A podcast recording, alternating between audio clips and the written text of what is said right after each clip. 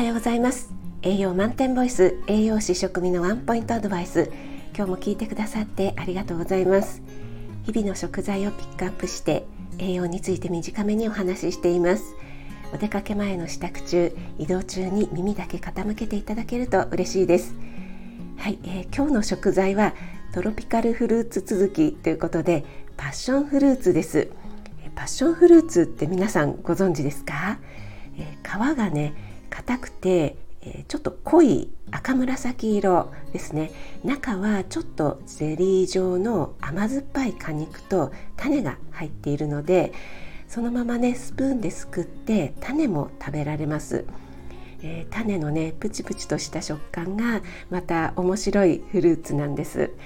えー、これはねデザートのソースなんかにも使われるんですが私はねパッションフルーツが使われているともう。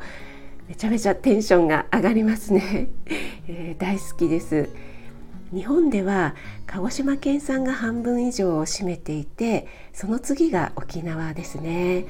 沖縄に行くとよく売られているんですが関東近辺でもたまに見かけると思わず買ってしまいます。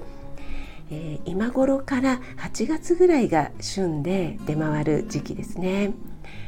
えー、栄養価は β カロテンやビタミン C が豊富なので免疫力を高めてくれます。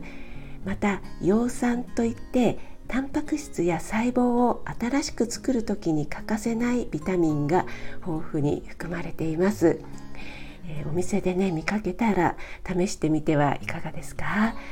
ちょっとね甘酸っぱさがシャキッとして癖になるというか元気が出ますよ。あなたが美味しく食べて美しく健康になれる第一歩を全力で応援します。